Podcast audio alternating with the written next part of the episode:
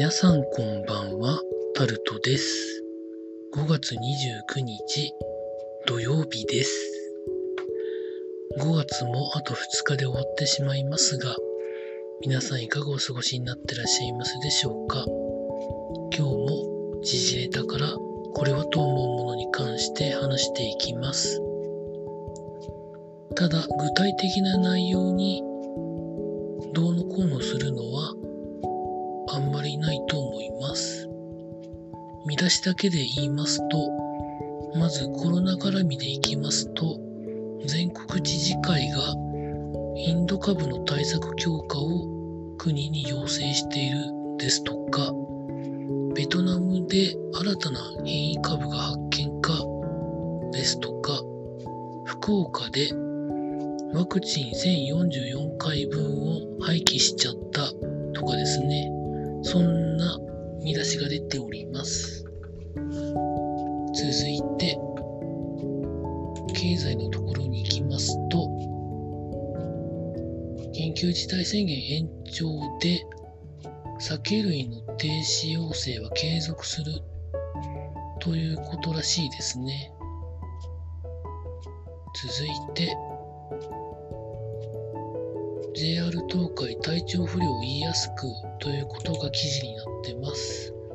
記事の中では JR 東海の社長が、まあ、そういうことで言いづらい体制を改善しないとというふうに言ったということが書かれてありました。なぜこういうことが起きたのかというと運転士の人が体調が悪くてトイレに行って戻ってくるまでの3分間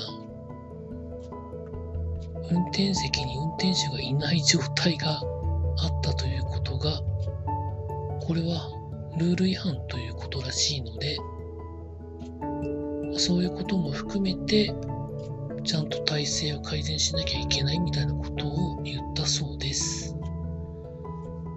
新幹線も本安全装置とかいろんなものがあるので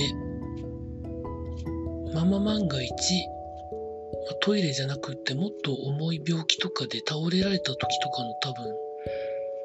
対策のための安全装置とかもついてると思うんですけどこれからどう改善していくのでしょうか。続いて東京ディズニーリゾートを展開しているオリエンタルランドがディズニーシーとディズニーランドの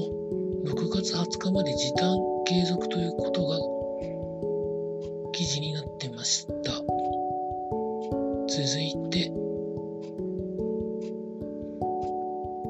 スポーツのところに行きますと、今日はプロ野球、サッカーやってます。やってました。まあ、その中で言うと、ジャイアンツが今日は5本のホームランを浴びてソフトバンクに通算14連敗ということで記事が上がってました。これは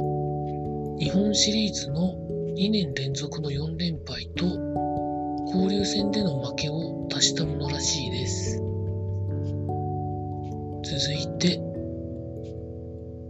エンゼルスの大谷翔平選手は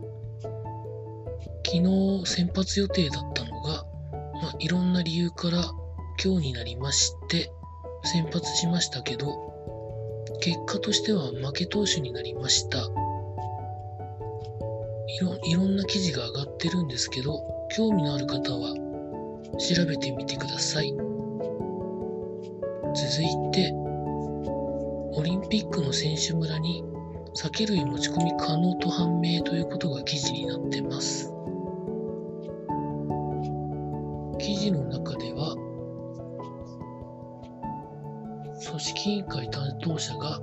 節度を持って行動してくれるはずというなんか性善説を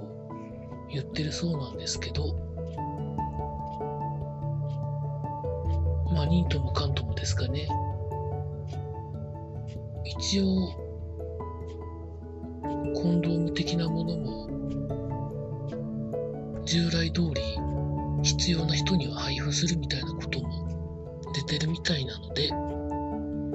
どうなるかですよね。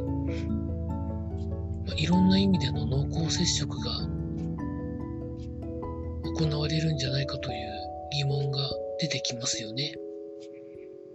まあ、かなりの頻繁な頻度で